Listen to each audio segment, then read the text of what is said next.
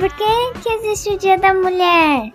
Ele existe hoje principalmente para nos lembrar da importância da igualdade entre as pessoas e que devemos todos trabalhar para que isso seja parte fundamental da sociedade. Mas, mãe, vocês já me contaram sobre Newton, Einstein e outros grandes homens da ciência. Mas as mulheres? Não tem nenhuma história sobre mulheres cientistas? Filha, a ciência foi feita por muitos grandes cientistas, homens e mulheres. Mas você tem razão. Dentre todos os grandes cientistas da nossa história, há uma mulher que deveria ser lembrada sempre. Uma mulher que ganhou dois prêmios Nobel em duas áreas diferentes da ciência. Uma mulher que se destacou em um mundo masculino, que não se conformou com os costumes sociais de sua época uma mulher cheia de paixão pelas maravilhas do mundo natural, com um gênio obsessivo, cuja vida foi assolada por tragédias e escândalos. Essa é a história da vida de um dos maiores nomes que a ciência já conheceu. Essa é a história de Marie Curie, a mulher que revolucionou o mundo.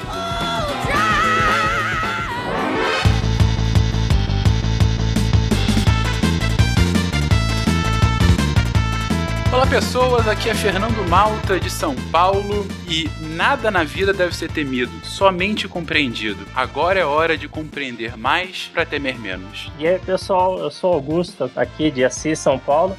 E vocês sabem qual é o elemento mais bem formado da tabela periódica? É o Frâncio. Por quê? Porque ele tá do lado do rádio. Ah. Olá, pessoal. Eu sou Alice Hells, de Criciúma, Santa Catarina e a ciência ela gama na Marie. Parabéns. De Chapecó, Santa Catarina, eu sou a Fernanda e, como diria a nossa personagem, seja menos curioso sobre as pessoas e mais curioso sobre as ideias. Vai contra todo o conceito de Facebook. Aqui é a Dani de São Paulo e minha coisa preferida sobre raios X são esqueletos dançantes. Claro, não me canso deles uns fofos. Marie Curie, uma gótica. De Gaspar Santa Catarina, aqui é Marcelo Guaxinim e eu gosto de andar a Marie Curie. Meu Deus do céu! Você está ouvindo o SciCast, porque a ciência tem que ser divertida.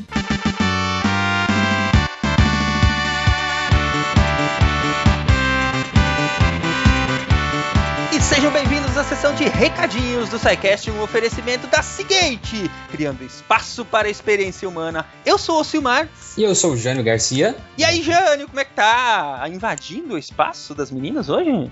É, era das meninas?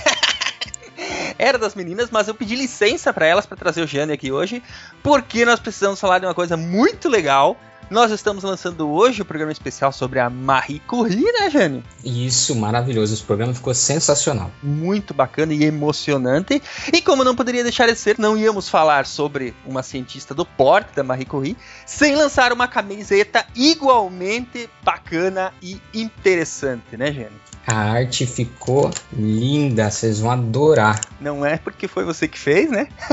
Claro que é por causa disso. E nós vamos chamar essa camiseta de Maria Curie. É isso aí. Por que será? Quem foi o seu modelo para a Curie, nossa querida Madame Curie?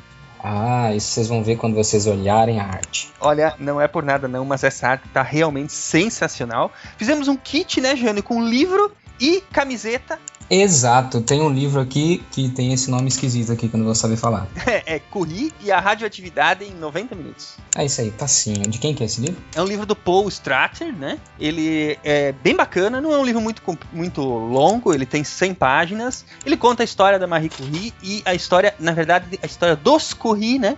Da, da, Madame Curie e do marido com Isso. relação à radioatividade. É bem bacana, a leitura é bem leve, bem gostosa. Tenho certeza que o pessoal vai gostar. É, eu posso estar errado, mas eu acho que dá para você ler esse livro em 90 minutos. não!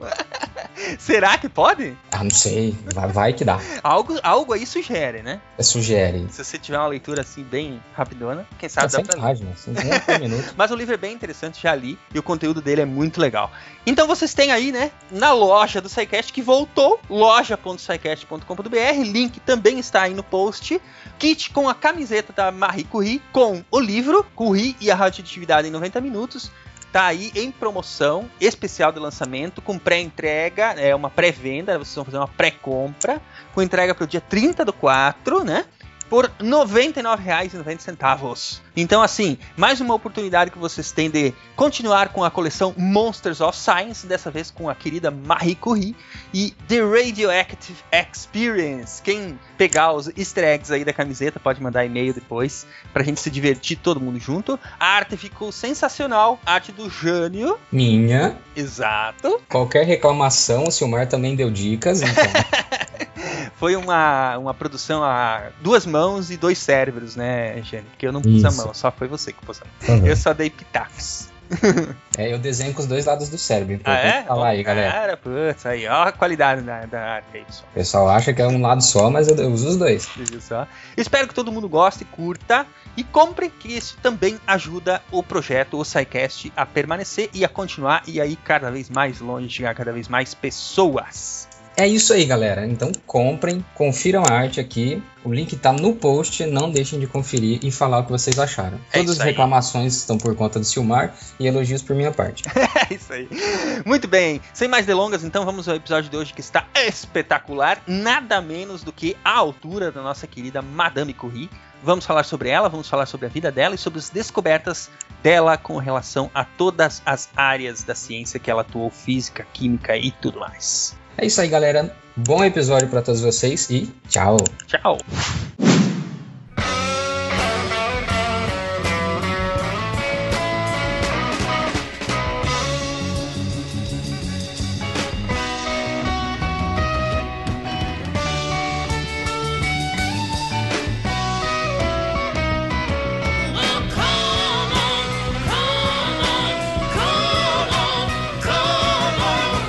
Imagine quantas dificuldades uma mulher precisava enfrentar no século XIX para perseguir seus sonhos. Nascida Maria Salomea Sklodowska, ela entraria para a história como Marie Curie ou Madame Curie, como é até hoje respeitosamente referenciada pelos seus incontáveis admiradores. Esposa, mãe, cientista, laureada, pioneira, obstinada, corajosa, determinada e questionadora. Madame Curie mudou nosso mundo para sempre.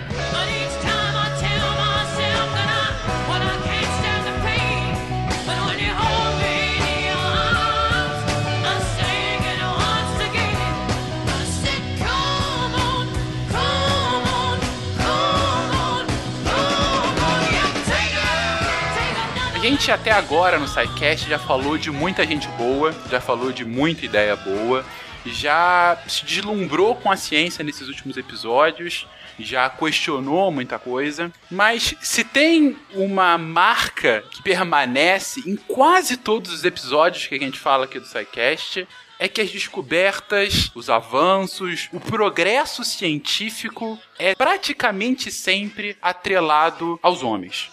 A gente fala de um mundo que é bastante masculinizado. É um mundo que historicamente foi, a gente pode dizer, dominado pelos homens. Claro que houve uma ou outra cientista, outra pensadora que acabou saindo um pouco dessa lógica, mas a gente chega no século XIX e uma figura desponta não como uma mulher que é cientista, mas como uma cientista que vai mudar o mundo e que, por acaso, também era mulher. E eu queria muito ouvir das mulheres, que eu tenho aqui três cientistas, cada uma da sua especificidade. Eu tenho uma bióloga, uma química e uma historiadora. E as três é, que vivem nesse mundo ah, que, mesmo dois, quase dois séculos depois, continua sendo ainda majoritariamente masculino. Para vocês, gente, que conheciam, que não conheciam antes de gravar aqui, O que, que é a Marie Curie? Como o próprio Fernando falou, eu sou bióloga, então na minha faculdade e durante a minha vida acadêmica, raras vezes eu ouvi falar dessa, dessa, dessa- desse personagem, né, dessa pessoa. E aí, quando surgiu, então, o desafio de fazer um programa sobre ela, nós, todas as meninas do SciCast, nos, nos de- debruçamos sobre o tema. E aí, encontramos alguns é, documentários na internet. E um deles que me chamou muito a atenção, que foi um documentário feito pela BBC, onde eles é, falavam de toda a história dela, né? Desde o momento do nascimento dela até é, após a sua morte, né? O que a ciência desenvolveu após com as descobertas dela. E eu, claro, eu assisti o documentário por algumas vezes, né? Não foi só uma vez. E todas as vezes que eu assisti esse documentário, eu me, emocionava, porque eu ficava pensando. Hoje nós estamos numa, numa sociedade em que as coisas são muito mais fáceis. É, hoje, para você fazer pesquisa, eu, eu, eu para fazer pesquisa no mestrado, eu deixava minha filha com o Silmar e eu ia fazer pesquisa. Eu ia fazer coleta no meio do mato, depois eu ia para laboratório analisar material e eu ficava horas e horas ali. Mas naquela época, lá no século XIX, como que era isso? Ela não tinha mãe para deixar os filhos dela. Ela deixava com quem? Como ela fazia isso? E ela se dedicava à pesquisa. Tanto é que ela é a, a mulher mais importante na química e na física. É, eu também concordo, eu também concordo que ela era uma das mulheres, foi uma das mulheres mais importantes, tanto na química quanto na física, pelo seu histórico, né, por essa tua vida difícil, pelas lutas, ela lutou num tempo onde as mulheres, elas não tinham vez, né, não tinham vez, e, e o fato de ela estudar é, sobre a ciência, a gente conseguia ver o gosto assim, ó. Eu, eu sou realmente apaixonada pela Curie. Esse filme, na verdade, que foi feito, a filha dela acabou fazendo um filme, né, através da vida dela. É, eu assisti também. Então, assim, a própria história de como tudo começou, não tem como a gente não se apaixonar pela vida dela, pelas lutas, né? Por essa vontade de, de estudar a ciência e de desco- descobrir, na verdade, coisas novas para o nosso meio. É, é uma, é uma mulher fantástica, né? É, é uma história simples, né? Ela tem uma história de vida muito simples, mas a, a gente percebe como ela se dedicava às coisas e ela não se deixava abater por qualquer dificuldade que aparecia no caminho. Ah, ao longo do, do programa a gente vai falar sobre como ela descobriu, co- como ela descobriu os elementos químicos, a radioatividade, então que ela que foi a pessoa que deu o nome a essa atividade química. E, e não foi assim um trabalho, ah, vou lá no laboratório, vou ficar cinco minutos na bancada e já vou descobrir. Não! Foram anos de pesquisa, anos de pesquisa. E aí, claro, tudo isso graças à determinação dela. Ela era muito determinada. Ela passava noites no laboratório, noites geladas, né? Porque, mas é, a determinação dela é impressionante. E assim, Fernanda, e, na, e elas não tinham recursos nenhum, né? Então o laboratório, pensa como que era esse laboratório, né? Hoje, se a gente for trabalhar um laboratório, tem equipamentos, tem É, tudo, é né? climatizado, né? Isso. E, era, e aí, esse documentário fala bem, né? Que o laboratório onde eles trabalhavam não era um laboratório, era uma varanda de um, de um, um puxado lá de um prédio onde eles, eles tinham a faculdade. Era como se fosse um corredor meio abandonado. E aí ele era todo feito de vidro, teto de vidro e laterais de vidro. Então, durante o dia era extremamente quente no verão e, e no inverno era, muito gelado. Então, não tinha climatizador. As cadeiras eram cadeiras velhas, consertadas. É, as mesas eram mesas rústicas, todas queimadas de ácido. Então, assim, não é, não é como era não é como é hoje. Claro que não, né? Não tem todas as facilidades. Era muito difícil. E a gente pensando nesse amor dela por ciência, né, que a Alice estava comentando, é interessante, né, que ela teve, apesar das dificuldades do começo da infância, né, é, nas questões ali do Império Russo, né, houve um, de uma certa forma uma restauração da, da independência da Polônia, só que atrelada às questões do Império Russo. E por si só já seria muito difícil para uma mulher conseguir qualquer tipo de educação ou alfabetização dentro de um tipo de regime assim. Não era exatamente muito comum realmente a mulher possuir uma educação que não fosse básica. Ela teve uma sorte, ela teve um pai, um pai cientista, né, o Władysław Sklodowski. É, ele ah, dava aula em pequenas escolas ali de Varsóvia, né?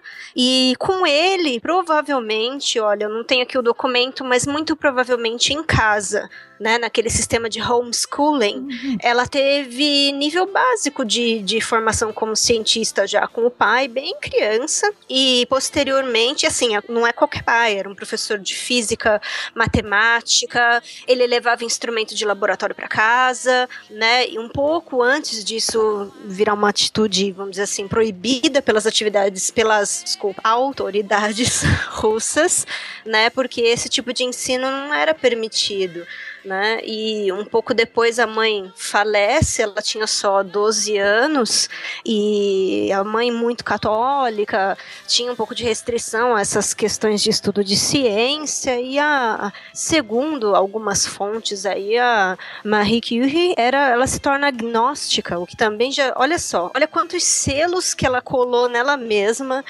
é, de como atrair problemas numa sociedade, vamos dizer assim, né?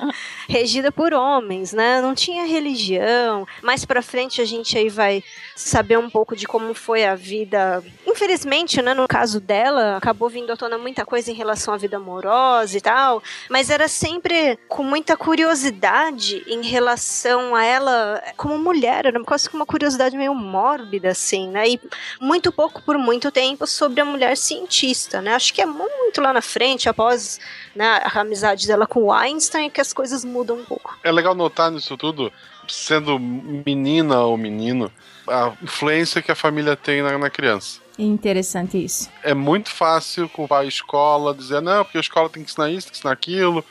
A base de toda criança, ela vai chegar na, na escola começar a estudar ciência lá com 7, 6, 7 anos, ainda é o básico, acho que mesmo vai ver só na segunda parte do fundamental, ele lá a base vem de casa. Uma família que não lê vai ter um filho que não lê. Uma família que não liga pra ciência vai ter um filho que não liga pra ciência e isso vai lá na frente. Então, Isso é verdade. seja menino, seja menina, o exemplo de casa é o primeiro exemplo pra gente criar.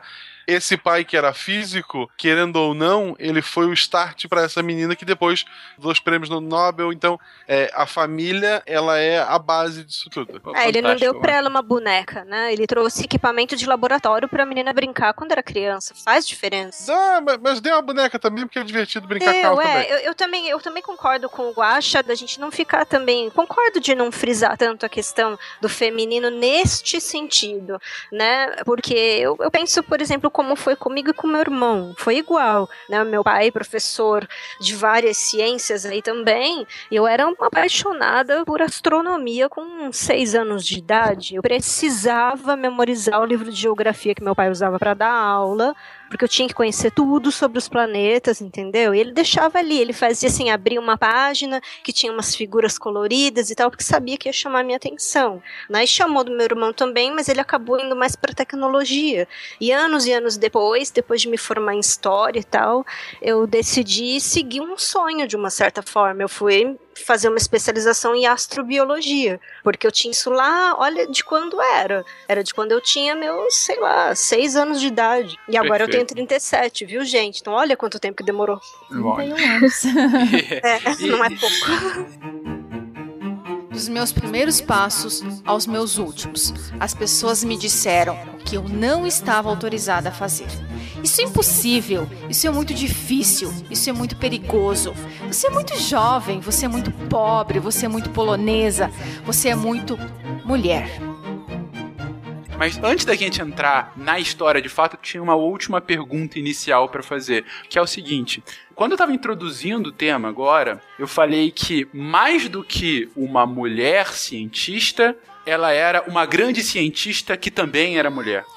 Vocês concordam com esse ponto de vista? Digo, é claro que há toda uma questão de emancipação feminina, e não à toa foi o ponto inicial do cast, mas é, vocês concordam que mais do que, e mais importante do que elas ser uma mulher, e isso é muito importante, também foi a contribuição dela, que foi uma contribuição que, poxa, rendeu dois Nobel em, ciências diferentes para ela, como a gente vai ver. É, eu tô muito errado de falar isso, ou de fato a, a, a contribuição para a ciência perpassa, inclusive, a questão do sexo, a questão do gênero nesse ponto? Meu ponto de vista, tá certíssimo. A gente tá fazendo cast aqui, mas não é para exaltar a, a Marie como, ó, aquela pessoa da ciência mulher que veio trazer tudo isso. Não, a gente tá e- exaltando ela como uma cientista que trouxe várias descobertas que mudaram a ciência, mais é, precisamente a física e a química. E mais pra frente a gente vai estar vendo isso sem querer adiantar muito, mas o importante dela foram as descobertas que ela fez. Não porque, ah, olha, se tivesse sido um homem que fez isso, não teria tido tanta importância. Não, pelo contrário, não, não tem nada a ver. O que a gente está falando aqui são das grandes descobertas dela no ramo da ciência, né? Mais especificamente, digo de novo, ciência, é, física e química. Entendeu?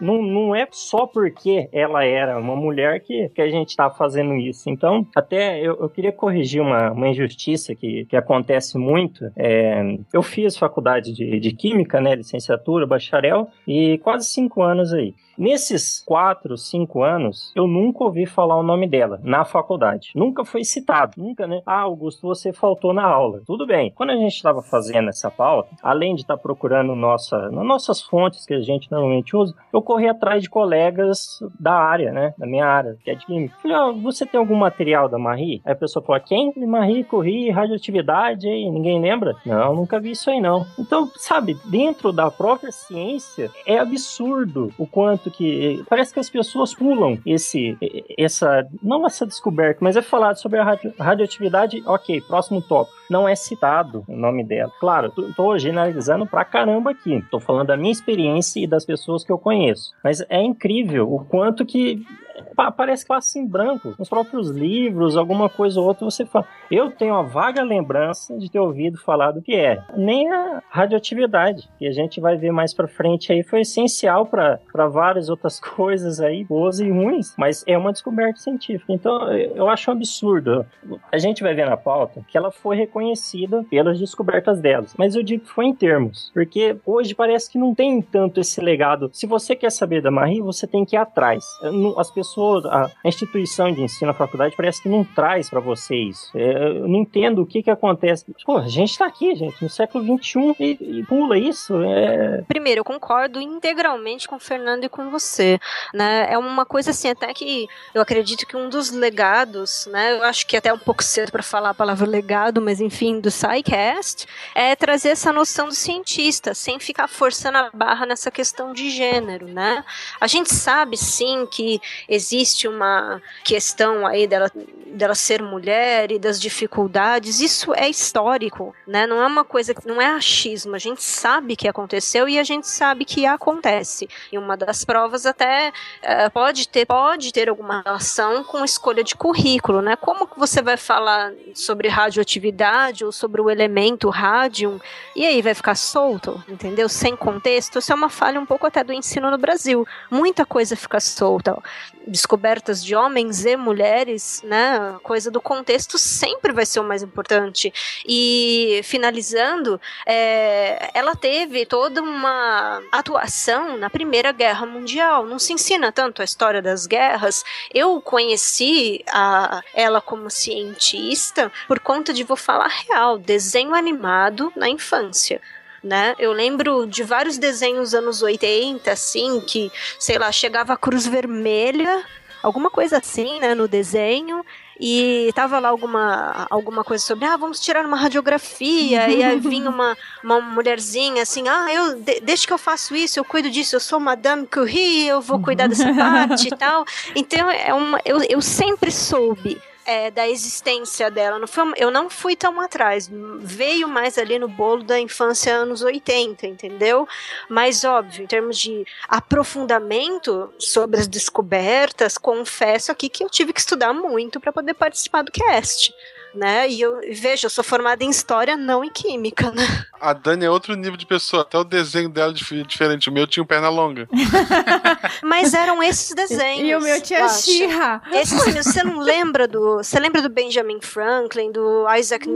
Newton? Tudo esse- gente, nesses desenhos. Tava lá, galera. Eu não prestava atenção nisso, eu acho, quando eu tinha 8, 10 anos. Ai, gente, então eu acho que eu tenho gene mesmo de nerd, né? Pelo É, amor. só pode. Pode ser. Eu tenho a mesma fala em relação à faculdade, em questão de currículo, porque eu também eu sou formada em bacharel em Química e licenciatura, e na minha faculdade também não foi falado sobre radioatividade.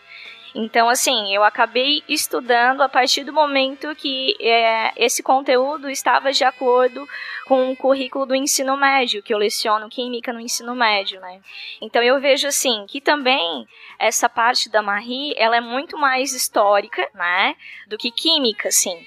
É, a parte química, da parte da radioatividade, como ela descobriu essa radioatividade. Então, assim, eu vejo através desses currículos que na faculdade a gente vê pouco, né? A gente, na verdade, eu não vi na minha faculdade é, sobre a radioatividade. Eu acabei vendo através de quando eu comecei a dar aulas é, no currículo do ensino médio, acaba comentando um pouco sobre a radioatividade, mas o aspecto histórico, ele é falado pouquíssimo, assim, não tem tanta não é enfasado tanto na parte histórica, né? Então, se a gente quer aprofundar, por exemplo, é, a gente pode atra- verificar através de documentários, é, de acordo com esse tema. É, a gente percebe, né, é, quem já deu aula para ensino fundamental e médio, como as coisas são compartimentadas, é tudo caixinhas, né? Ah, Isso. vamos falar da, da pessoa, Marie Curie, só que ah, ela é. Será que ela é importante? Ok, vamos falar, nós vamos falar na história ou vamos falar na química? Ah, quem sabe vamos falar um pouquinho na química. Mas talvez só um pouquinho para falar um pouco sobre a questão da radioatividade, que também não é um assunto é, amplamente abordado no ensino médio. E tudo em função do tempo, né? E da quantidade de conteúdos que se tem Isso. para passar. né? Isso. É muito conteúdo, então às vezes o aspecto histórico É a gente acaba deixando um pouquinho de lado, né? É isso mesmo. Então vamos ajudar agora os professores de Química, Física e História e falar um pouquinho da vida dessa cientista fantástica. Esqueceu do biólogo. E dos biólogos também, claro. Gente, a gente começa a história, a gente já comentou um pouquinho agora no início que ela é filha de um físico, Vladislav Skolodowski, e já peço perdão pela pronúncia. É, mas e isso é importantíssimo para a vida dela, sem dúvida alguma, a gente entra um pouquinho nisso, mas é o momento histórico do nascimento dela. A Maria Sklodowska é, nasce em novembro de 1867 em Varsóvia, na Polônia. O que estava acontecendo na Polônia, na Rússia, na Alemanha, nesse meado de século XIX? Tensões que gerariam a Primeira Guerra Mundial já estavam todas, eh, ou pelo menos a sua maioria, em se tratando de imperialismo, né, já estavam acontecendo. Né? Aquela guerra que levaria ao fim de todos os impérios até então já estava alguma coisinha ali ah, fervilhando, vamos dizer assim. E ela, ali naquele país, que depois até a gente, a gente conhece muito da Polônia por conta da Segunda Guerra Mundial, né? Mas é um povo é, eslavo, né? A origem da língua eslava, né? Tem a ver com a língua realmente russa, a língua da Finlândia. É um, o próprio, né? Olha a figura que eu vou citar. O próprio Stalin, né? Tem as suas raízes aí com os eslavos, né? Isso depois é um pouco resgatado pós a Revolução Russa em 1917. Então, ela, ela durante a sua vida, ela vai assistir muitas coisas, né? Que hoje a gente, olhando em retrospecto, a gente eh, verifica essas, esses eventos como pontos centrais da história da humanidade e as, inven as invenções, não, as descobertas dela, tanto dos elementos químicos quanto da questão da radioatividade, são, elas fazem parte também dessa cronologia. Ah, é na durante a infância, como eu já tinha comentado anteriormente, é, a família dela tinha perdido propriedades, né? Até algumas fontes chamam essas propriedades de fortunas. Muito provavelmente ainda um resto de Rússia feudal. Acreditem se quiser,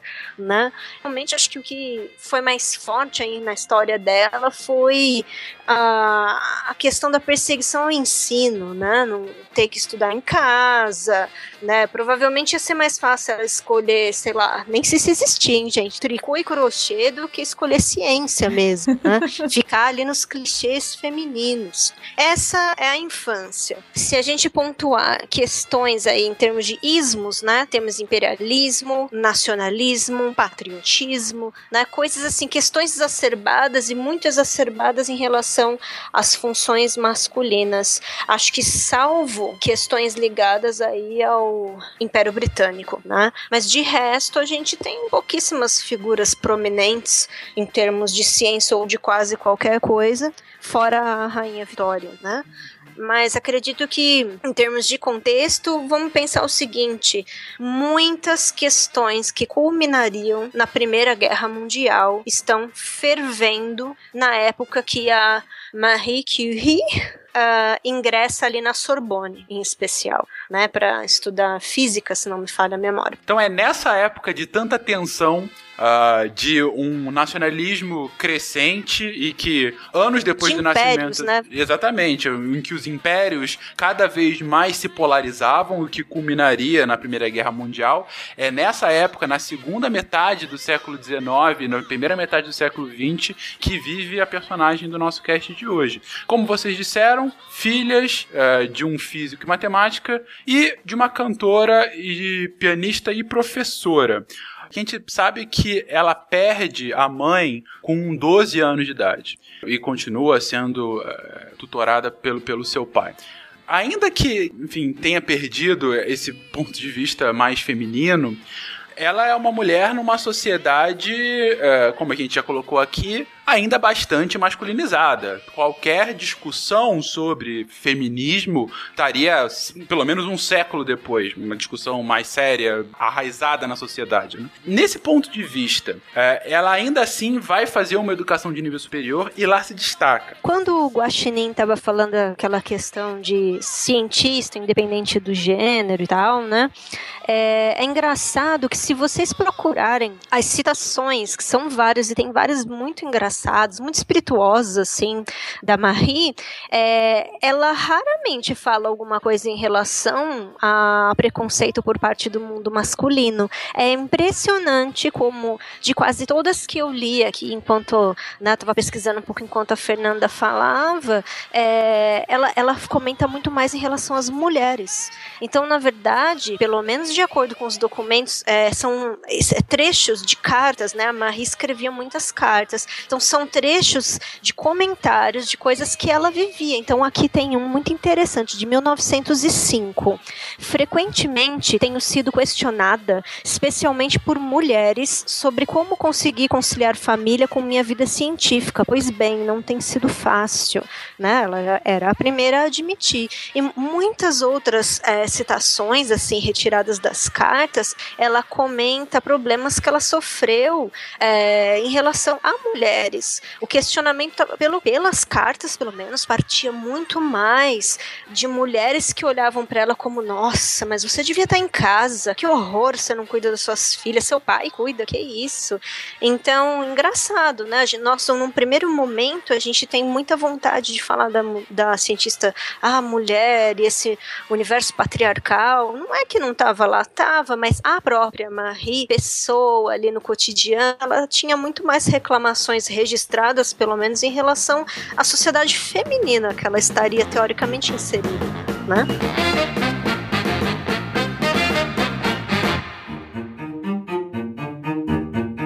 Dos meus primeiros passos aos meus últimos, as pessoas me disseram o que eu não estava autorizada a fazer. Isso é impossível. Isso é muito difícil. Isso é muito perigoso. Você é muito jovem. Você é muito pobre. Você é muito polonesa. Você é muito mulher.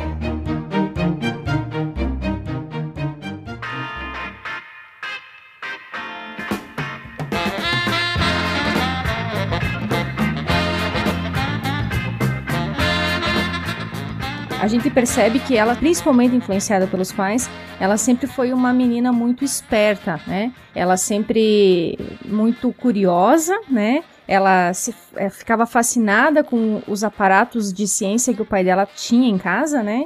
E ela então brin acabava brincando com isso. E até alguns documentos é, falam que ela conseguia, já com quatro anos, ela já era uma leitora nata. Então ela lia muito bem com quatro anos de idade. Então desde pequenininha, né, sempre incentivada pelos pais. E, e, mesmo morando numa, num lugar onde o nacionalismo polonês estava sendo extremamente reprimido, né? Os pais deram um jeito de, de dar educação para essa, essa menina, e não só para ela, como também para os outros irmãos dela, né? Uh, depois disso, ela, ela perde a mãe aos 12 anos e logo depois ela perde a irmã mais velha dela também. A irmã por, por em função de morreu em função do tifo e a mãe em função da tuberculose. Então imagina uma criança de 12 anos, a mãe dela é, lutou durante anos contra a tuberculose. E, e os médicos, na época, os, os médicos não deixavam as crianças, no caso, os filhos de, de, da, da Brônia, a Marie e os irmãos chegarem perto da mãe. Então imagina é, o quão o, o, a quantidade de carinho que faltou para essas crianças em função da mãe estar doente. Isso foi uma das coisas que me tocou muito, porque eu sou mãe e eu sei o quanto de carinho a gente despende para um, um filho, né? Mesmo estando doente, mesmo estando acamado. Então imagina quanto era a dor dessa da, da Brônia, da mãe da, da Marie, estando na situação de, de estar doente, estar com tuberculose e não poder ficar com os filhos, porque ela, ela inclusive foi é, separada na casa, num cômodo, para ficar lá, para ver se ela se recuperava da doença. Então ela ficou anos lutando e acabou morrendo. E aí, depois da morte dela, a, a, ela continua então amparada pelo pai, vai, fica estudando, ela, ela não consegue é, avançar muito nos estudos, então ela resolve que ela ia ser é, uma governanta, ela ia ser babá. Então ela foi com a ajuda dos pais, foi procurar uma família, na verdade, uma família de amigos da família, e ela se tornou babá das crianças dessa família. E interessante que ela não era uma simples babá, ela era uma babá professora. Ela ensinava as crianças, ela ensinava física, matemática e química para as crianças. Então era uma babá que tinha o quê? 15, 16 anos, mas que não era, ela não simplesmente cuidava, só cuidava dos cuidados uh, gerais. Ela também ensinava as crianças a, a, os filhos dessa família. E aí, é claro, ela ficou um tempo nessa família, depois ela, ela voltou a morar com o pai na Varsóvia, e aí ela fez um combinado com a irmã dela, com a Brônia, né? Então ela tem uma irmã também chamada Brônia, o mesmo nome da mãe. E o combinado era o seguinte, que a Marie ia apoiar a Brônia, a Brônia ia para Sorbonne na França fazer faculdade de medicina, e a Marie ia bancar e ajudar ela financeiramente a fazer essa faculdade. Só que depois, quando a Brônia estivesse formada, a Marie ia para a França fazer a faculdade que ela quisesse, e quem ia bancar a Marie era a Brônia, a irmã. E realmente elas fizeram esse combinado, essa, esse, esse contrato verbal, e elas cumpriram esse contrato. Então ela, ela chegou, ela foi para Sorbonne e aí ela então, uh, após então a no início lá de 1890, a Brone então ela convidou a, a Marie para vir morar em Paris e ela então se muda em 1891 para Paris para começar então a, a, os seus estudos. Então ela, ela se matricula na Universidade de Sorbonne para estudar física e matemática. E aí ela teve aula com muitos famosos da ciência, né? Paul Apple, eh, Gabriel Lip, Lippmann e entre outros. E aí começa então toda a vida acadêmica dela. Com os estudos dela, em 1893, ela conseguiu o diploma de licenciatura em física e ela começou a trabalhar no laboratório de pesquisa do Lippmann.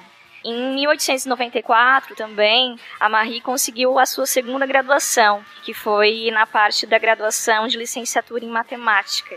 É, ela se dedicava aos estudos dos metais, só que ela precisava de um laboratório que pudesse realizar essas suas experiências.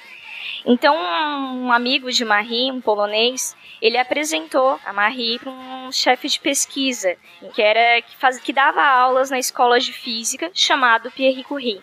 Pierre Curie, ele era oito anos mais velho e ele era um físico muito conhecido na época.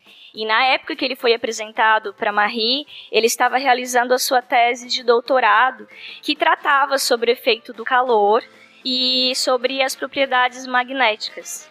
Foi daí que os dois conheceram, né? Se apaixonaram Apareceram coraçõezinhos, né? e se atraíram por magnetismo. Isso mesmo.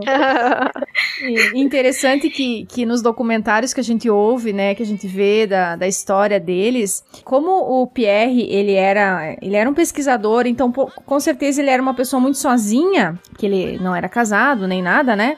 Ele, ele não, não sabia com quem falar, ele não tinha com quem falar.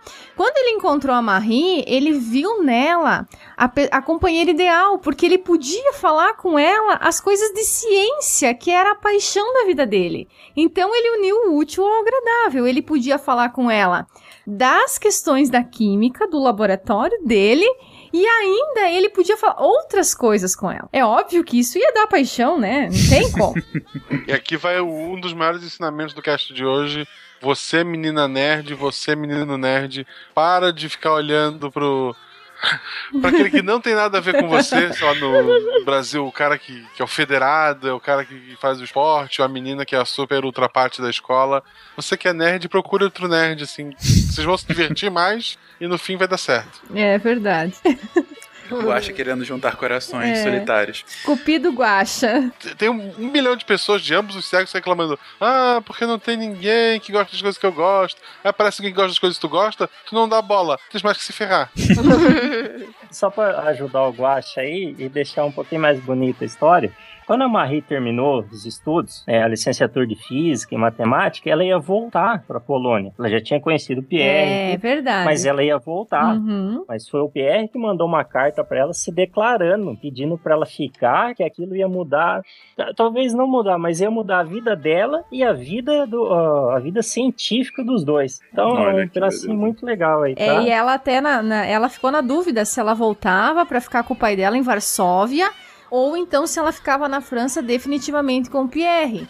Em uma das cartas que ela escreve, né, que ela, ela escreve várias, ela escreveu muitas cartas, ela diz que é, a paixão, o amor que ela sentia pelo Pierre era tão grande que ela ia preferir ficar na França com ele do que voltar pra Varsóvia pra ficar se unir à família dela. Então, continuando os ensinamentos do Guaxa, nerd, em vez de ficar sofrendo calado pelo amor perdido, se declare. Pode dar certo. Pode dar certo, é verdade. É, Pra, pra cada nove não, te dizem um sim. Se tu for nerd de verdade, é 99 não um sim. Mas Mas você precisa só de um sim pra sempre, né? é, Esse é que é o só ponto um, principal. é só um. É interessante ressaltar também que, como a tese do doutorado dele foi sobre propriedade é, magnética, é, o, o primeiro estudo da Marie não foi sobre a radioatividade. O primeiro estudo dela foi sobre as pesquisas nos magnetismos de aços industriais. Em 1895 eles se casaram, então foi logo depois que eles se conheceram. Eles se apaixonaram e se casaram. E aí ela continuou fazendo, né, os, os seus estudos para fazer o mestrado, né, porque ela precisava também de um trabalho remunerado, então ela passava os dias todos no laboratório. Até que logo depois ela engravidou. É interessante que, que uma gravidez é sempre diferente da outra. Ah, vocês que estiverem me ouvindo que, que forem mães vão saber do que eu tô falando, né? É sempre é, uma gravidez é diferente da outra. E a gravidez no começo nunca, nunca ela é fácil, porque você tem que se acostumar, é, o corpo muda, tudo muda. Você tem enjoos, você fica mal, você tem muito sono.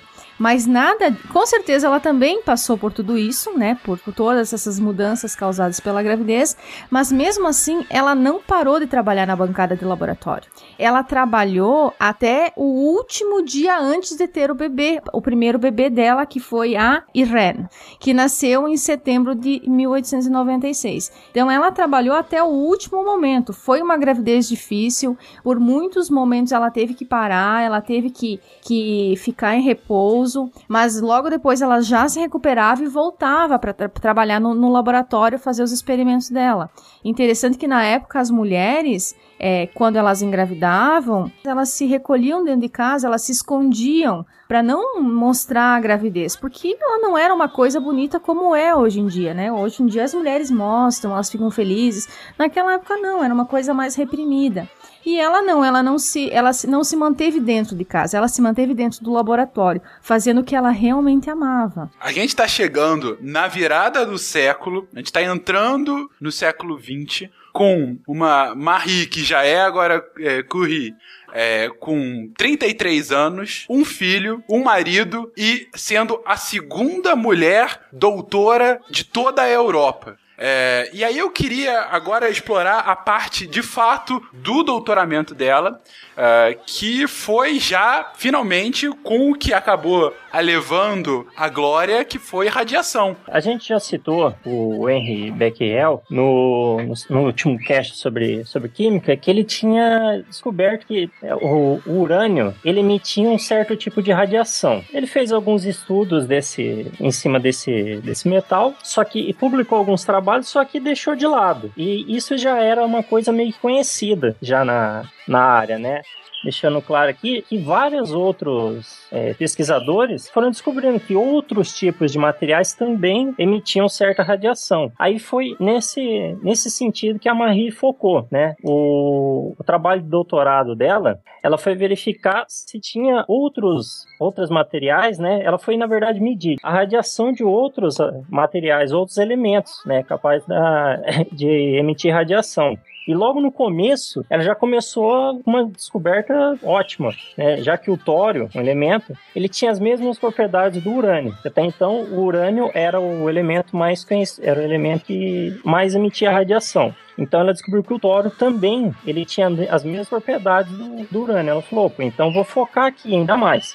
Nisso entrou o marido dela, o Pierre, ele tinha um aparelho que conseguia medir a intensidade da corrente provocada pelos compostos, do, tanto do urânio quanto do tório. Né? E esse, esse primeiro resultado foi a descoberta que os compostos de, de urânio não dependia, dependia apenas da, da quantidade de urânio que existia nele. Né? Então, isso foi, foi bem animador para ela. Ela tinha provado que, na época, se pensava que a radiação era consequente, não era consequente de interação entre as moléculas, né?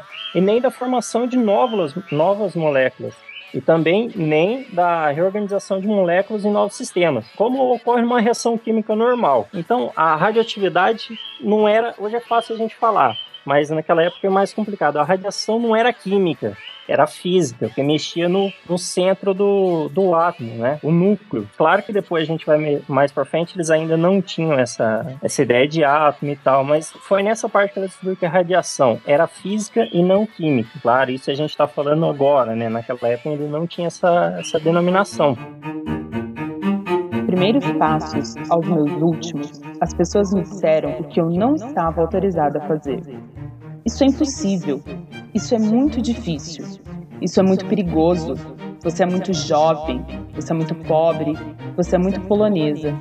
Você é muito mulher.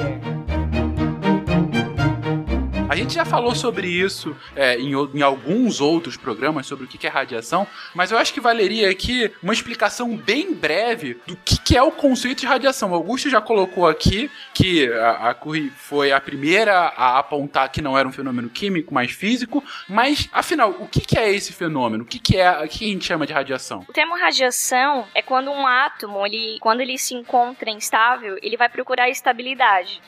É, e essa estabilidade, quando ele procura, ele pode emitir radiações. Então, ele pode emitir radiação através de partículas, por exemplo. Então, na química, nós temos três, dois tipos de partícula e uma radiação que o elemento radioativo pode acontecer. É, isso a gente chama de partícula alfa e beta e a radiação gama. Então, assim, essas partículas alfa, beta e a radiação gama, elas possuem um poder de penetração. Então, a gente pode verificar esse poder de penetração através de três barreiras que a gente estuda na química. Como um exemplo bem básico, assim. Então, eu posso ter uma folha de papel, uma placa de metal e um muro de concreto, ou pode ser também um material de chumbo, que ele é mais denso. Então, essa emissão de partícula, ela vai determinar através da sua velocidade. Então, por exemplo, assim, a partícula alfa ela é a mais fraca que existe. Então, se eu colocar uma folha de papel, essa folha de papel ele pode barrar essa partícula. Então, para a gente ter uma ideia, é, essa partícula, a velocidade dela, ela pode ser encontrada em torno de 3 mil a 30 mil quilômetros por segundo. Tá? É uma velocidade um pouco menor, devido que a massa que representa numa partícula alfa, ela é bem bastante pesada. Depois vem a partícula beta, que ela seria é, barrada por uma uma placa metálica, por exemplo, é, o poder de penetração dessa, dessa partícula é de mais ou menos de 56 vezes maior do que a partícula alfa.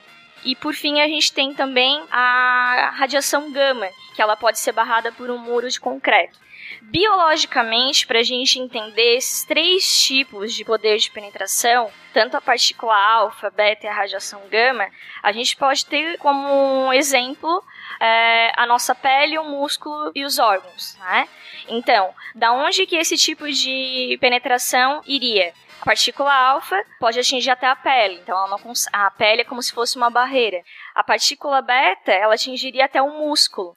E a radiação gama, como é a mais forte, que ela tem um, por média de 300 mil quilômetros por segundo, que seria a velocidade da luz, ela consegue atingir os órgãos. Então, daí que a gente vi- vê que o material radioativo ele pode ser bastante cancerígeno. Né? E é isso que explica o Hulk? Mais ou menos, né? Isso, o Hulk e o Homem-Aranha. Acho que pra ficar, a pessoa imaginar bem, o átomo ele tem um núcleo, né? E em volta dele os elétrons girando. Quando a interação é com os elétrons que estão girando, quando a interação acontece neles, isso é uma reação química. A radioatividade, ela é física, porque essas partículas que a Alice acabou de explicar são é, pedaços, talvez seria muito errado dizer, mas só para ficar exemplificado, seriam é, pedaços mesmo do núcleo, a parte de dentro, saindo do átomo. Então, é isso que ele estaria decaindo. Era um, é um elemento se transformando em outro, sem o elétron estar interagindo. É o núcleo dele que está perdendo essas partículas. Então ela já começa a ganhar um destaque por ter feito essa descoberta sobre a propriedade tão importante da radiação de ser um fenômeno físico. Mas continuando, ela acaba também descobrindo novas propriedades, inclusive novos elementos dentro dessas reações. Não foi isso, Alice? Foi. A Marie, ela começou a estudar dois minerais, que seriam a pickblenda e a chalcolita. É, esses minerais, eles apresentavam um poder de radiação muito maior dos que os minerais já estudados é, por outras pessoas. Então, o que aconteceu? O Pierre, ele acabou, ele estudava sobre cristais, né? Ele fazia estudos de cristais e ele acabou largando os estudos dele porque ele se dedicou aos estudos do átomo. Então, assim, ele vi, eles viram, eles começaram a estudar em 1898 é, a Peckblenda, né? Então, eles viram que a Peckblenda ela emitia um resultado 105. Cada vez que eles purificavam essa Peckblenda, eles viram que ela era 150 vezes mais reativa que o urânio. Então eles viram assim, opa, aí tem algum elemento que a gente não conhece. Então eles continuaram purificando essa Peckblenda e eles viram esse pó, na verdade eles fizeram o quê? Eles fizeram uma marcha analítica, que a gente chama, e eles acabavam purificando através de precipitações. Essas precipitações, elas emitiam essas radiações e eles conseguiriam ver, dependendo dessa purificação, é, esse material radioativo ele era cada vez mais superior ao urânio. Então, o primeiro teste eles fizeram por 150 vezes mais e o segundo teste que eles fizeram foi de 330 vezes mais. Então eles viram que o quê? Cada vez mais que essa essa substância ela era purificada, mais radioativa ela era. Então a partir daí eles colocaram o nome desse elemento de polônio em homenagem à sua terra natal. Mas a, a- quando você fala em, em purificar, a gente que tá de fora da química fica imaginando, né? Purificar. Como que faz para purificar? Gente, a pet blenda é um mineral, né? Mas ela tá dentro de uma rocha. Para você conseguir extrair ela dali, ela tinha que quebrar aquilo, ela tinha que macerar. E ela tinha que ferver em panelões aquele mineral, a- a- aquele minério junto com outros reagentes químicos para conseguir então fazer essa extração desse eh, elemento que era radioativo. Isso não é assim uma pouca quantidade de material que ela ia ter que eh, refinar para conseguir encontrar essa quantidade ou para conseguir encontrar o, o elemento que estava sendo radioativo. Era muita quantidade de mineral.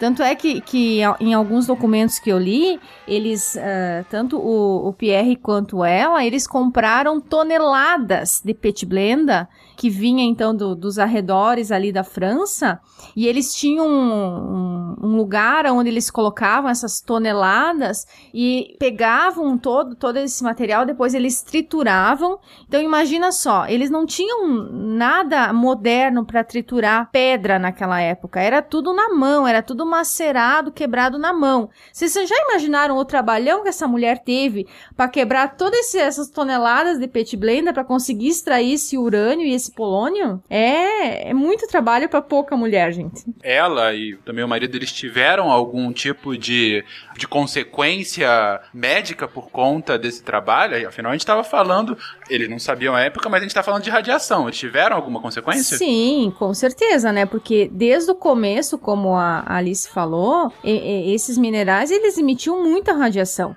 Então, eles, em alguns relatos das cartas dela, ela conta que no final do dia ela se sentia muito cansada. Esse cansaço não era só por causa do trabalho exaustivo de laboratório, porque é um trabalho enfadonho, exaustivo, repetitivo, é sempre a mesma coisa. Então ela tem que fazer muitas vezes a mesma coisa até chegar num resultado satisfatório. É, às vezes o cansaço que ela sentia também era em função dessa radiação que já estava causando alguma coisa nela e ela nem sabia. Tanto nela quanto no Pierre, né? E até o, talvez o ouvinte se pergunte, ah, mas eles não usavam proteção? Gente, Naquela eles estavam- Eles ainda não sabiam o que acontecia. Eles não tinham noção do que eles estavam mexendo, né? É, tanto é que o, que o Henry, o Becquerel, antes, bem antes da, da, da Marie começar a trabalhar com urânio, ele fez um experimento. Ele amarrou uma bolinha, uma, uma, um pedacinho de urânio no braço dele e deixou ele preso por alguns dias. Quando ele tirou Ah, esse ótimo. Urânio, tinha um buraco no, na- no braço dele. E aí ele percebeu que ele, quando ele tirou, demorou um tempo, essa ferida cicatrizou. Então, ele pensou, nah, isso daqui mata a célula, mas sei lá, ele não, não deu continuidade ao estudo dele. Mas pensa na quantidade de radiação que tinha ali pra fazer um buraco no braço do cara. Gente, só eu, diferentona, que lembrei do Homer Simpson. São por experiências dessas que eu lembro daquela velha frase que a ciência não, não tem um monte de eureka, mas tem um monte de. Isso é engraçado, né? É justamente isso. Tipo, "Nossa, que engraçado. De fato, meu braço agora está com um buraco. Deve ter alguma coisa malvada nessa substância. Puxa, estou ficando verde, grande. É. Tanto é que depois o rádio ele vem, ele vai ser utilizado então para matar as células cancerígenas, porque ele até em função desse- dessa experiência boba entre aspas que o que o Henry fez, de colocar ali, amarrar a pedrinha de urânio no braço. Não, nesse caso não foi experiência. Ele achou, olha que bonito que vai ficar isso aqui. Não, ele não era miçangas, tá? Miçanga. Eu não ia dizer isso, mas é miçanga. O cara não pendura assim, vou fazer um experimento, vou botar isso aqui no meu braço. Não, ele botou pra ser estético. Ah, não, eu acho que não. Só eu no mundo tenho essa pelota aqui no meu É, braço, né? ó, brilha no escuro. Ai, ai. É, Ah, é engraçado que mais pra frente a gente já vai ver que a descoberta do rádio. pra- Nossa, como que as pessoas começaram a usar esse rádio? Não, é, é fantástico, né? As pessoas são formidáveis. Elas descobrem uma coisa e não, vamos lá, vamos fazer tudo que tem pra fazer com esse negócio aí que foi descoberto, né? Que gosto tem com farinha? Vamos lá. E justamente, com melancia também, né? E o rádio foi descoberto também pelo casal, não foi isso? Continuando a purificação da, desse mineral, eles obtiveram uma substância 900 vezes mais radioativa que o urânio. E eles passaram a dar o nome de rádio, né? Que é conhecido hoje como rádio. Em 1899 a 1902, o casal se dedicou a trabalhar com toneladas desse mineral. E pra gente ter uma ideia, é, com a purificação desse material, eles conseguiram isolar uma decigrama de rádio puro. Meu então a gente Deus. imagina assim, minério, toneladas de minério, né? Como a Fernanda falou, e eles conseguiram apenas uma decigrama de rádio. Então é muita coisa para ser purificada, né? O laboratório deles, no- se não sei se o pessoal já assistiu aquele episódio do Aerolito do Chapolin. Eu, eu Sim. imagino aquilo dentro do laboratório deles. Aqueles monte de pedra para eles conseguirem fazer. Não é pedra, é aerolito. Aerolito. É, como eu falei, né? Não é fácil você macerar. Pra quem é químico de laboratório, quem faz experimento em bancada, sabe do que eu vou falar, né? Pegar um, um almofariz com pistilo e fazer a maceração de pedra. Isso é, eu acho que é é- é- deve ser muito complicado. Você conseguir transformar aquela rocha num pozinho bem fininho para depois você processar com outros elementos químicos para então conseguir o elemento purificado. E aí vocês já começaram a falar da importância do rádio. E o Augusto até comentou um pouquinho atrás que ele a- começou a ser utilizado em várias coisas. No que, que ele era utilizado no início, Augusto? Olha, só para o Frederick Sodi, ele afirmou, só para vocês terem ideia, que a energia liberada na desintegração do rádio era um milhão de vezes maior do que aquela obtida na, na massa de, de matéria, né, é, submetida a qualquer transformação conhecida anteriormente. Então o pessoal, nossa, olha que fonte de energia. Meu Deus, para que, que a gente vai usar isso? Vamos colocar em sabão, shampoo, creme de beleza, né? Pasta Toda de dente. de pasta de dente, cigarro. O, o cigarro, só que eu não entendo. Você colocava rádio no cigarro, ele tirava os efeitos da nicotina e dos outros. Não, eu acho que tu, tu, tu, tu soltava uma, fuma, uma fumacinha meio brilhante, assim, né? Com um pouquinho mais de, de brilho, talvez. Sei lá. Porque. Cigarro radioativo. É. Meu Deus do E ele- eles fizeram muitos cremes de beleza. é, a- eles colocavam o rádio nos cremes de beleza e vendiam. E as mulheres realmente, né? As rugas. Mas que isso? Era do- Eles eram de humanas, então? Não tô entendendo. Não, é realmente aquela, aquilo que o, que o Augusto falou. Era uma fonte de energia. Vamos usar essa energia. Isso, e o rádio brilhava ainda. Olha que coisa bonita, gente. É. Então, é incrível. Brilhava no escuro. Nossa, o pessoal pode falar assim, ai, que absurdo, gente, pra que tudo isso? Mas até o Fernando citou, gente, a maioria dos super-heróis da Marvel foi devido à radioatividade, gente. Isso nos anos 60. Todo mundo sabe que a radioatividade hoje não- não deixa ninguém com poder, dá câncer. Então, sabe, ó, isso a gente tá falando descoberto no rádio lá em 1900, mas olha, em 1960 o pessoal ainda usando isso, é, mas a radioatividade achando que dá poder. Sabe, não é tão absurdo a gente pensar nisso. E ainda usando, é, achando que também podia ser um revigorante sexual. Sério? Eles foram os inventores da camisinha que brilha é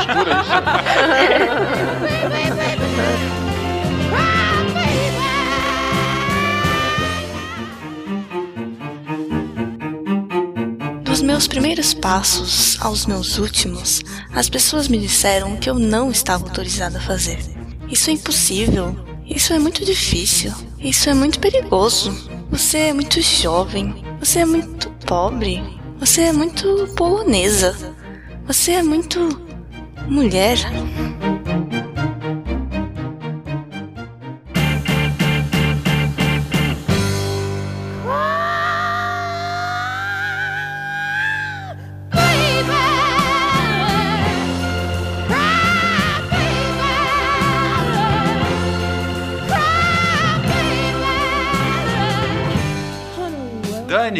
Resume pra mim em uma frase o que, que são os anos 1900 na geopolítica mundial. Primeira Guerra Mundial, Revolução Russa, 1917, né? É isso. Pronto, você queria uma frase.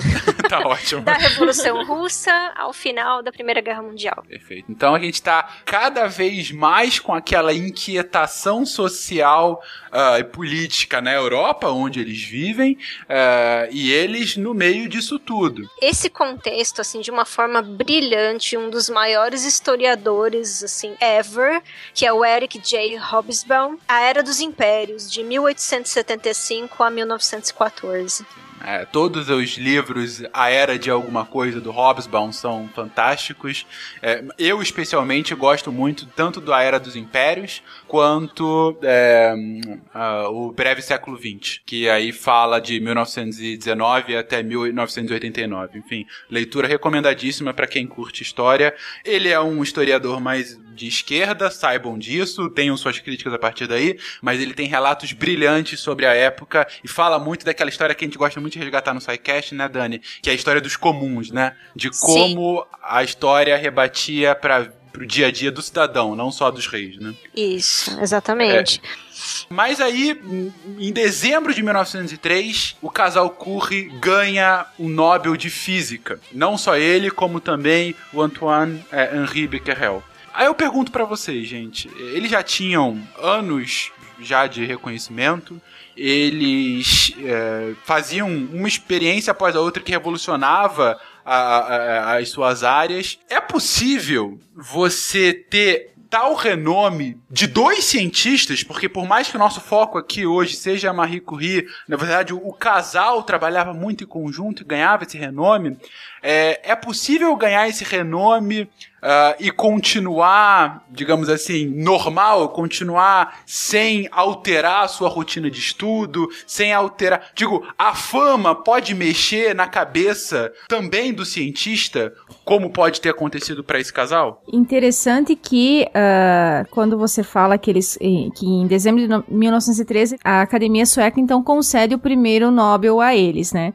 Só que quando, ele rece- quando eles receberam então a, a indicação para esse prêmio, ela veio inicialmente somente no nome do Pierre. E ele falou, então ele bateu o pé, ele falou que se a Marie não fosse indicada junto com ele, ele ia recusar o recebimento do prêmio.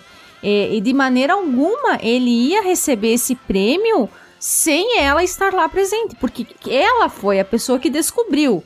Por mais que ele estivesse junto, ajudando, auxiliando ela, como um companheiro, não só de, de pesquisas, mas também marido dela, é, ele queria que ela fosse reconhecida. E ele bateu o pé. E aí, lá em 1913, então, a academia então concedeu o prêmio ao casal e ao, e ao Becquerel. É claro que depois disso, a vida deles não foi mais a mesma, né? Aí eles começaram com eh, jantares, recepções, es- participação de espetáculos. Eles começaram a ser famosos. E aí o Guaxa pode falar muito melhor pra nós como é que é ser um famoso, né? Ah, as pessoas te dão oi na rua. É, e aí então eles começaram, eles perceberam que a vida deles começou a ficar muito mais inquieta, né? Então eles já não conseguiam mais ter o mesmo estilo de vida, ter a mesma tranquilidade que eles tinham antes dessa deles ter, terem ganhado o prêmio Nobel. Logo depois, o, o Pierre acaba sendo. é, é, entrando na Academia de Ciências, não é isso? Isso, um pouquinho antes disso, então, logo depois que eles ganham o prêmio, eh, a, a Marie, então, engravida da sua segunda filha, a, a Eve, e aí a- isso acaba complicando um pouco mais a vida dela. Então, agora ela já era uma pesquisadora famosa, reconhecida, eh, que precisava dar continuidade ao seu trabalho, porque afinal de contas eh, ela amava o que ela fazia, mas ela estava novamente grávida. Então, ela, da mesma forma que na primeira gravidez, ela teve muitas, muito mais complicações em função de que ela já estava fisicamente afetada pela radiação. Mas essa radiação acabou não afetando a gravidez dela, ela teve uma filha saudável, tudo. Mas ela teve complicações na gravidez, que, que a deixaram também mais dias afastadas da bancada de laboratório. Mas sempre que se recuperava, ela voltava a trabalhar também trabalhou até o final da, da, da- sua gestação. E quem cuidava tanto da Eve quanto da, da Irene, para que os dois se dedicassem à pesquisa, era o pai do Pierre. Então, as crianças, eh, os- as duas filhas dela ficavam com, com o avô paterno e ele é que cuidava e dava todo esse apoio para essas duas crianças. E tanto é que a- a- alguns documentários dizem que a, a Irene não tanto, mas a, e, a Eve, que é a filha mais nova do casal, em função da mãe não ter esse, esse cuidado maternal com as crianças, deixar que o, o sogro cuidasse, ela era muito revoltada com relação a isso. Tanto é que a Eve segue futuramente a, a- as artes plásticas, né? Ela vira pianista. ah, e no caso, a Irene, ela vai seguir os passos da mãe futuramente. Logo depois que, que o Pierre entra, um ano depois da- do nascimento da filha dele, o Pierre acaba é, disputando e, e- e- vencendo uma cadeira na Academia de Ciências da Universidade de Paris. Só que em 1906, logo voltando de um trabalho, ele estava saindo de um almoço na Faculdade de Ciências e estava indo a pé para uma editora que ia publicar os artigos dele. A porta estava fechada por conta de uma greve naquela, naquela gráfica. É, e aí ele decidiu voltar caminhando até o Cais do Sena, em direção novamente à academia. Só que no meio do caminho ele é atropelado e uma roda de charrete passa por cima da cabeça dele. Então, com 47 anos, morre Pierre Curie. E Marie Curie, à época, então, com 42 anos, mãe viúva de duas, eh, de duas meninas, e a mais renomada cientista da Europa. Como a Marie conseguiu eh, passar por isso? Mesmo com a morte, por ela ser tão incrível, por isso que a gente é apaixonado tanto por ela, ela continuou as suas pesquisas. E ela foi a primeira mulher a dar aula na faculdade de Sorbonne em 1908. É, em 1911, ela anunciou a sua candidatura à Academia Francesa de Ciências e acabou perdendo por um voto. Esse um voto perdido foi através do preconceito machista e nacionalista da época. É, pra gente ter uma ideia, até em 1979 a academia ela não admitia mulheres nos seus, em seus membros. Eu só queria citar um absurdo, é, é incrível, gente. Teve um jornalista na época, mas quando a, a Marie perdeu a, a candidatura à academia, ele a citação foi mais ou menos assim, é, o que ele publicou, desculpa. Se é, as mulheres é, um dia alcançarem é, um posto na Academia Francesa de Letras, logo elas poderão se tornar seres humanos. É, olha o absurdo, gente. Como é que pode? O cara escreveu uma coisa dessa. Deus do céu. Tem cada um. Mas. é, e, um ponto que você colocou agora, Alice, que eu acho importante, a gente tá sempre pontuando com a. com a, a- o momento histórico, né? Você fala que foi uma campanha machista, e isso é.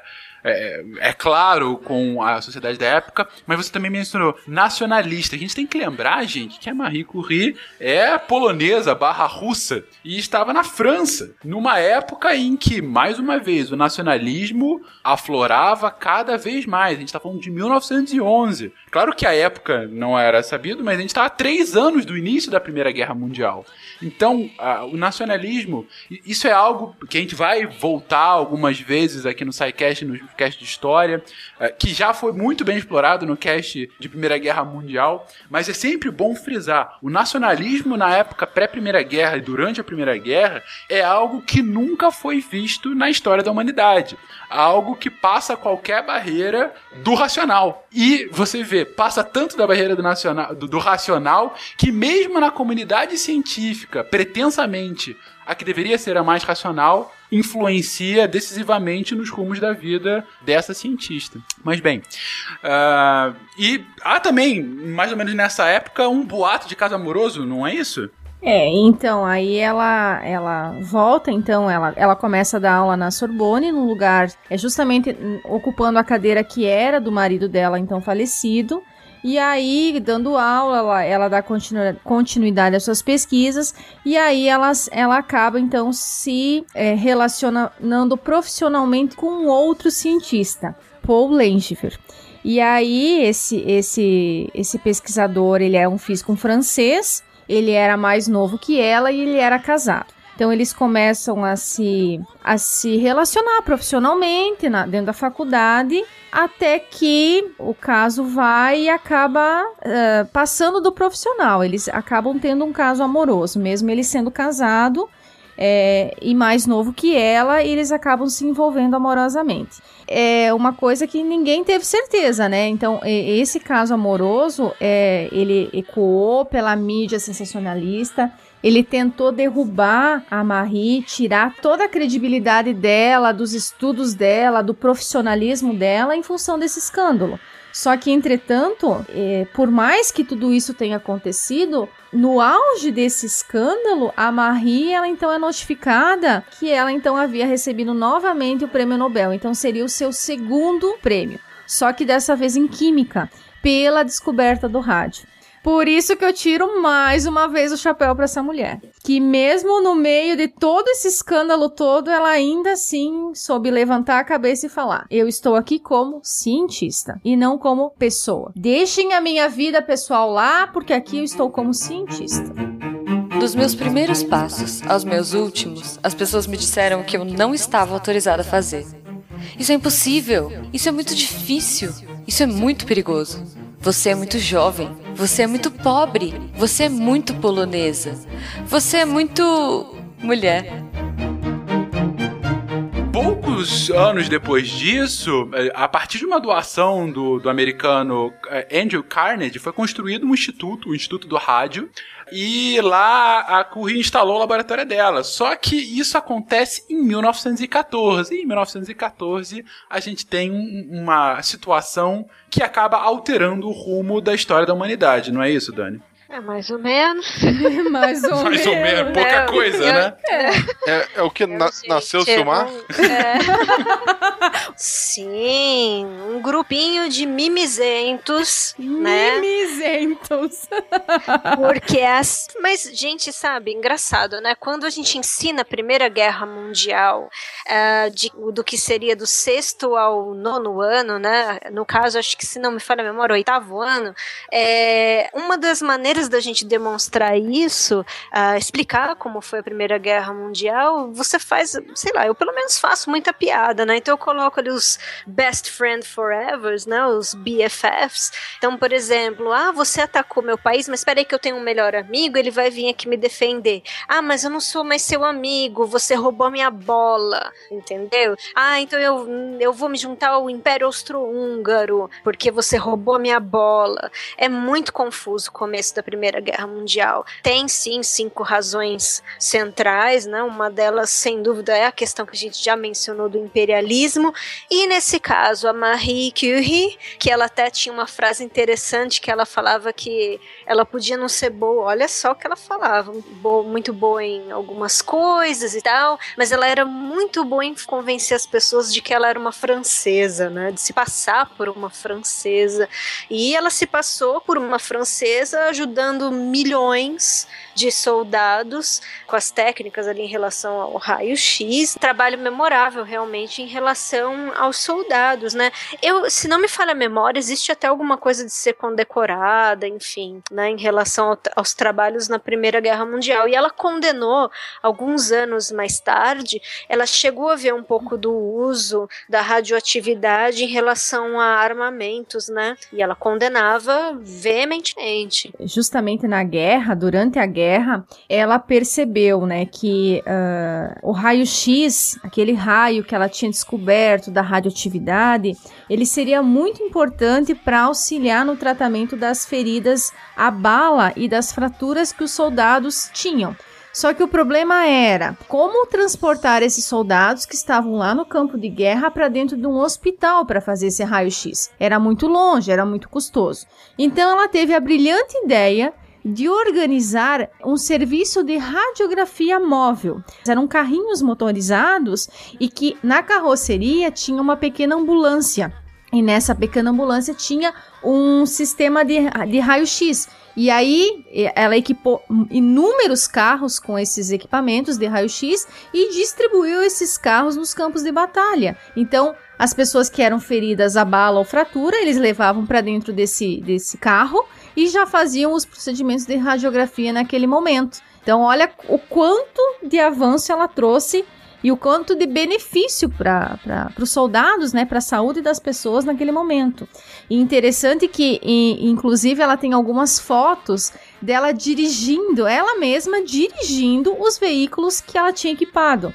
Naquela época, a mulher dirigir era um escândalo, né? Ninguém, as mulheres não dirigiam. Fernanda, eram cerca de 500 homens para uma mulher dirigindo na época.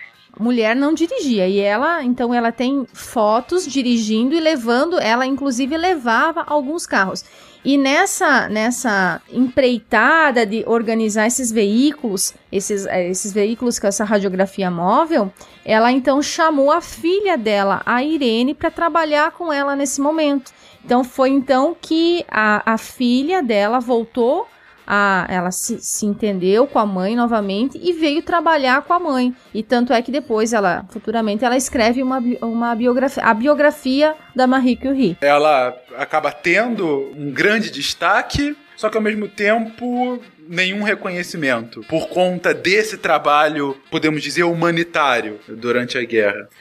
Mas a guerra passa, é, enfim, findada a guerra, a França acaba do lado vencedor e a Curie continua o seu trabalho de pesquisa. Depois da guerra, a Marie ela se dedicou à construção do Instituto de Pesquisa francês para estudar a radioatividade. Então, a partir daí, ela, ela começou a visitar é, outros países, como Estados Unidos, para arrecadar fundos para essa pesquisa.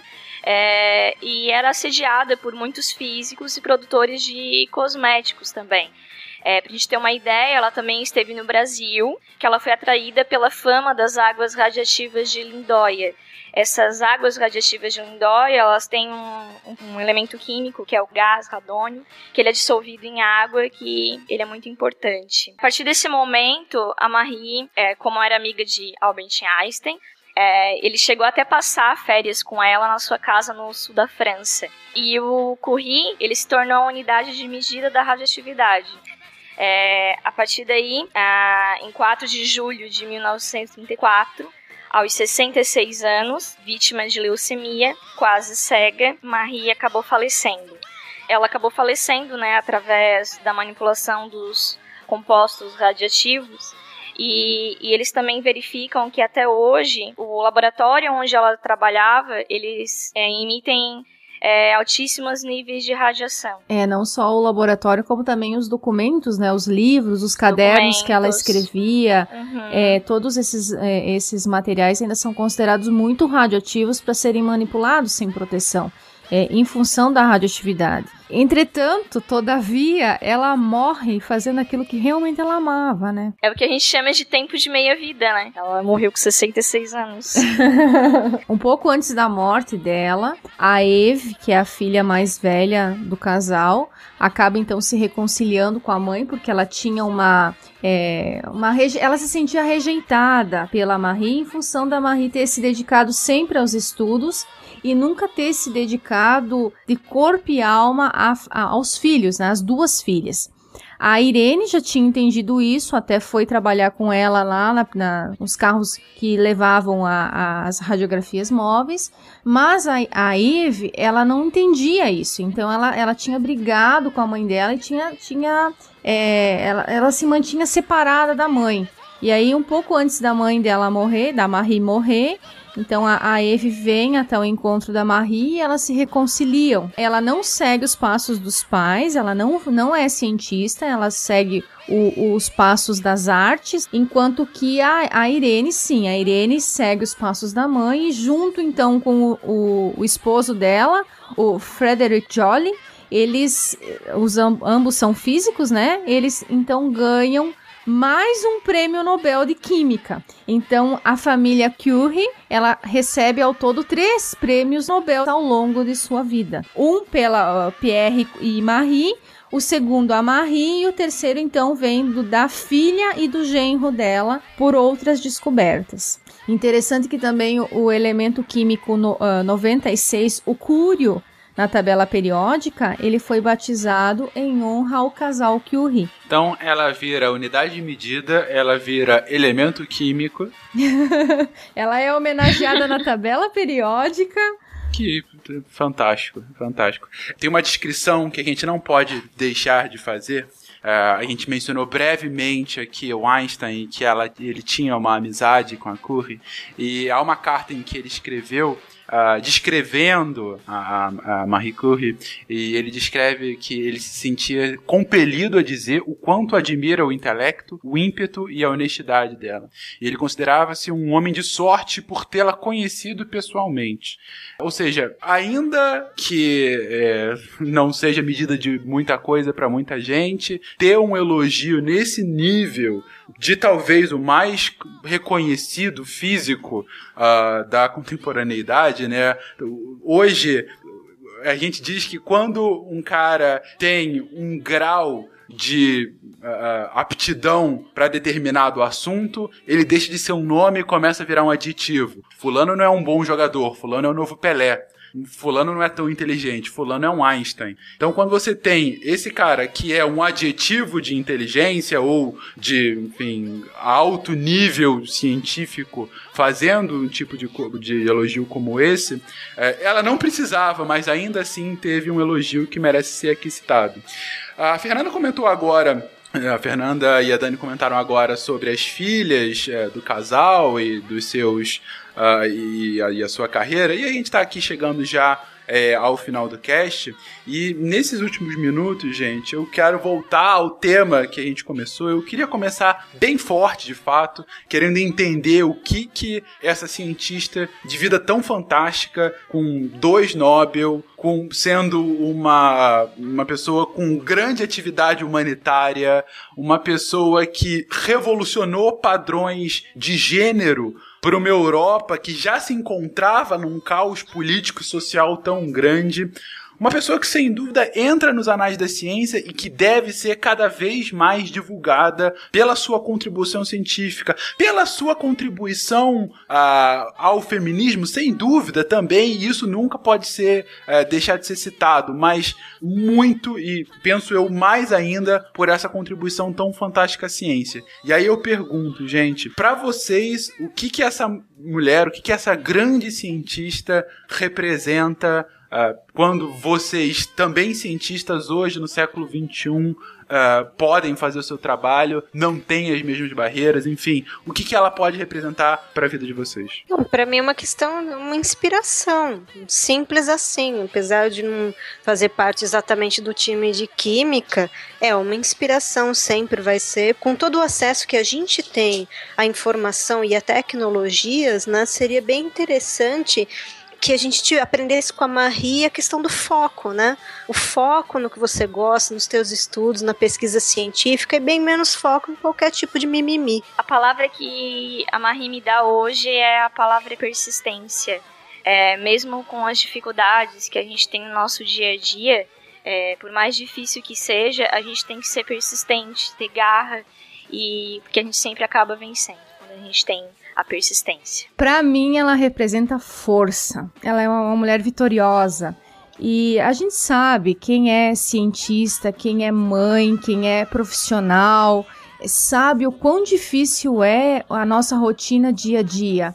É, eu fiquei, depois que eu terminei a graduação, eu fiquei alguns anos afastada da academia e por conta do trabalho e de outras coisas. E aí, só depois de 10 anos, eu voltei para fazer um mestrado, que eu terminei há pouco tempo atrás. E aí, quando eu voltei para fazer o mestrado, eu já estava com uma filha que tinha 5, 6 anos na época, casada, com casa, com profissão, e trabalhando o dia inteiro e estudando à noite.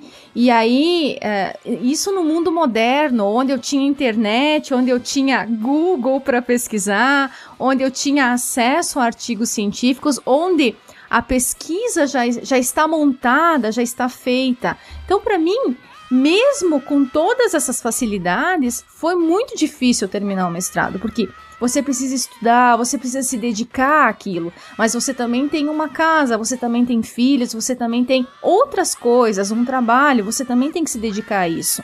E aí eu fico pensando o quão difícil foi para essa mulher naquela época, onde ela não tinha internet, onde ela não tinha celular, onde ela não tinha nem com quem deixar os filhos. Ela, ela deixou, ela na verdade deu ao sogro para que o sogro cuidasse, porque não tinha escola, creche para ela colocar as crianças integral na creche, né? E ela tinha que ir para um laboratório aonde não tinha es- estrutura mínima para absolutamente nada. E começar tudo do zero, absolutamente do zero. Então, assim, eu até me emociono.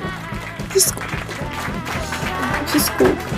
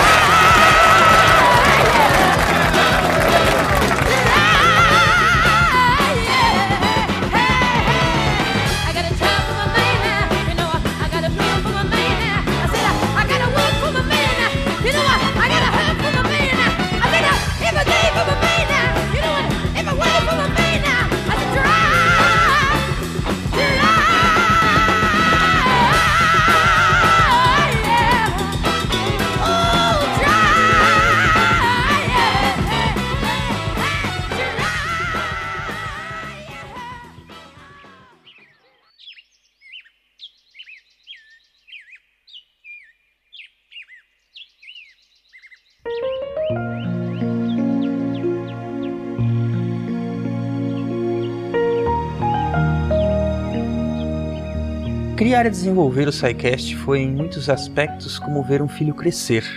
E como todo crescimento, ele veio ao custo de muitos erros e acertos, experiências boas e ruins. Em 28 meses, ele passou de um hobby entre amigos a um projeto com saúde financeira e organizacional. Talvez muitos de vocês queiram saber como isso aconteceu. Pois bem, esta é a história por trás dos microfones do SciCast. Antes de mais nada, esse relato é muito pouco sobre o que eu acho ser a principal força do projeto, seus ouvintes e as pessoas que o produzem, e mais sobre a minha visão pessoal como gestor que acompanhou o desenvolvimento e as transformações pelas quais ele passou. Eu adoro podcasts e eu os consumo desde 2008. É uma mídia com características únicas, mas talvez a que eu acho mais interessante é o fato de que é preciso imaginação para consumi-la. Só o que você tem é o som, um único sentido. Você não pode ouvir uma música, aprender algo ouvindo um podcast ou se divertir com o som sem ter imaginação. E isso muda tudo. O público é muito mais inteligente, crítico e engajado do que em qualquer outra mídia. Meio na brincadeira, começamos o SciCast para passar o tempo, reunir os amigos e jogar conversa fora. Todos gostávamos de ciência, então que fosse um podcast científico. Só que nenhum de nós era cientista. Éramos só trabalhadores braçais da indústria da informática. Parece meio óbvio, então, olhando assim em retrospecto, por que a gente chamava tantos cientistas para participar? Por que emulávamos uma sala de aula na edição e por que aprender era tão gostoso? Porque a gente realmente não sabia praticamente nada do que estávamos ouvindo. Pesquisávamos para montar as pautas? Sim, isso foi uma preocupação enorme desde o começo, mas estávamos realmente aprendendo com as aulas. Era divertidíssimo. É claro que nem tudo eram flores. Editar era um exercício de paciência absurdo. As pessoas entravam e saíam da equipe pelos mais diversos motivos e manter a frequência logo se tornou um desafio sem precedentes. Muitas foram as noites terminadas em lágrimas, apertando o botão publicar poucos minutos depois da meia-noite daquela fatídica sexta-feira, para depois começar tudo de novo. O SciCast nunca atrasou. O que era um hobby logo se transformou em um sonho embaçado, depois em um objetivo cristalino, transformá-lo em algo longevo e saudável. Mas como fazer isso se a cada edição tantas coisas davam errado que parecia muito mais fácil desistir? Mais por teimosia, alguns de vocês podem chamar de persistência, do que qualquer outra coisa, aos poucos fui tendo mais clareza sobre o direcionamento que deveria ser tomado, as estratégias e os problemas a serem resolvidos. Sem dúvida, a maior incógnita eram as pessoas. Tanta gente já tinha entrado e saído, às vezes tão rápido que era impossível contar totalmente com elas. Então, eu tomei a única decisão que poderia tomar. O projeto não poderia depender de uma pessoa específica, o foco deveria ser no conteúdo. Falando assim, parece até cruel, insensível, mas não se trata de desvalorizar os colaboradores, de forma alguma, mas de pensar no projeto organizacionalmente de uma forma que ele tenha continuidade, mesmo que aconteçam imprevistos. Eu sou um perfeccionista. Não acho que a perfeição exista, mas se você continua tentando e pressionando, vai melhorando gradualmente. Nem todo mundo gosta de ser pressionados, muitos acabam quebrando, mas os que permanecem são mais fortes, persistentes e capazes. Esse desafio organizacional foi finalmente vencido depois de termos concluído a implementação de um sistema interno de trabalho que funciona em ciclos, que garante a produção, a análise qualitativa e o feedback contínuo para os envolvidos no processo. Um modelo que poderia ser chamado de produza, avalie e corrija permite que os colaboradores escolham os temas por afinidade, produzam as pautas que são revisadas por pares, recebam feedback, corrijam e aprimorem as pautas, gravem os programas que são editados, revisados e publicados, enquanto tudo está acontecendo de novo e de novo num modelo contínuo de produção de conteúdo. Talvez a qualidade principal desse sistema seja o feedback e a autocorreção constantes. Se isso soa como ciência, sim, é porque é ciência. Muito mais do que egos, a equipe é incentivada a ter humildade. Receber feedback e melhorar com ele é algo notadamente natural nesse processo. Bom, Segundo passo, ganhar dinheiro. Claro, né, Silmar? Que gênio! Como é que ninguém nunca pensou nisso antes? Mas calma. Por essa altura, o SciCast estava crescendo tanto que suportar o custo com a infraestrutura estava caro demais. Foi quando lançamos o programa de patronato e, graças aos ouvintes, tivemos algo sólido para nos apoiar enquanto crescíamos e tentávamos ideias diferentes para monetizar a produção e tentar atingir a saúde financeira do projeto. Dentre as muitas alternativas que tentamos, a mais avassaladora foi a publicidade. Foram tantas portas na cara, e olha, é assim até hoje, acho que só as caras é que ficaram mais duras, que resolvemos criar uma agência de publicidade só para o SciCast, a Protons, que deu tão certo que hoje cuida não só do SciCast, mas de outros 10 podcasts parceiros. Mas sobre a Protons nós vamos falar outro dia. Outra alternativa foi ter uma loja própria e depois de alguns testes conseguimos mapear o ciclo de compras do nosso público e entender melhor como usar isso para complementar a receita do projeto. Depois de uns dois anos e muita paciência de todos que colaboraram com o projeto, o SciCast estava entrando na puberdade. Hoje o projeto conta com 26 colaboradores, uma ordem organizacional que garanta a produção, o prazo e a qualidade. Temos um fluxo variável, porém constante, de recursos financeiros que vem de várias fontes e isso permite o pagamento das despesas fixas e a remuneração dinâmica dos colaboradores. Sim, hoje todos são pagos pelas suas contribuições no SciCast. Então o que mais faltava? Faltava remover a última muleta, a última peça fixa. E é nesse momento que eu deixo o projeto, entregando o sexto programa produzido inteiramente dentro do novo framework de trabalho. Os últimos seis programas foram produzidos inteiramente pelas equipes gerencial e criativa, sem a minha participação direta. Realizar a visão que tive para o SciCast só foi possível graças às pessoas que acreditaram nela. É uma realização e tanto, que não é só minha, mas de todas as pessoas que fizeram e fazem parte do projeto, que empenham semanalmente seus esforços para que ele seja longevo, saudável e continue transformando vidas por onde passa. Hoje temos uma média de mais de 300 mil downloads por semana. Somos usados como referência por professores em diferentes níveis de escolaridade. Inspiramos a cada novo programa jovens a perseguir a ciência não só como escolha profissional, mas principalmente como uma forma de encarar o mundo. A minha missão aqui está cumprida. Não é como se eu fosse sumir completamente, é só como ser um pai que fica longe vendo o filho amadurecer. O SciCast vai mudar, pois ele é dinâmico, se transforma de acordo com as pessoas que estão nele, mas sempre terá conteúdo de qualidade, pois o foco é nele. Você cresceu. Vai, filho. Voa.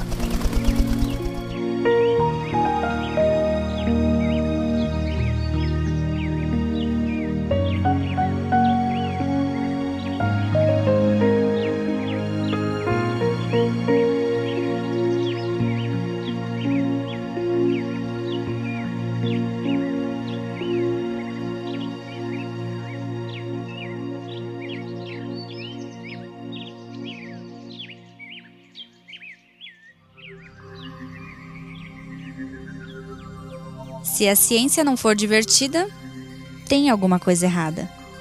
Tem que ser divertida. A coisa mais divertida que tem é a ciência.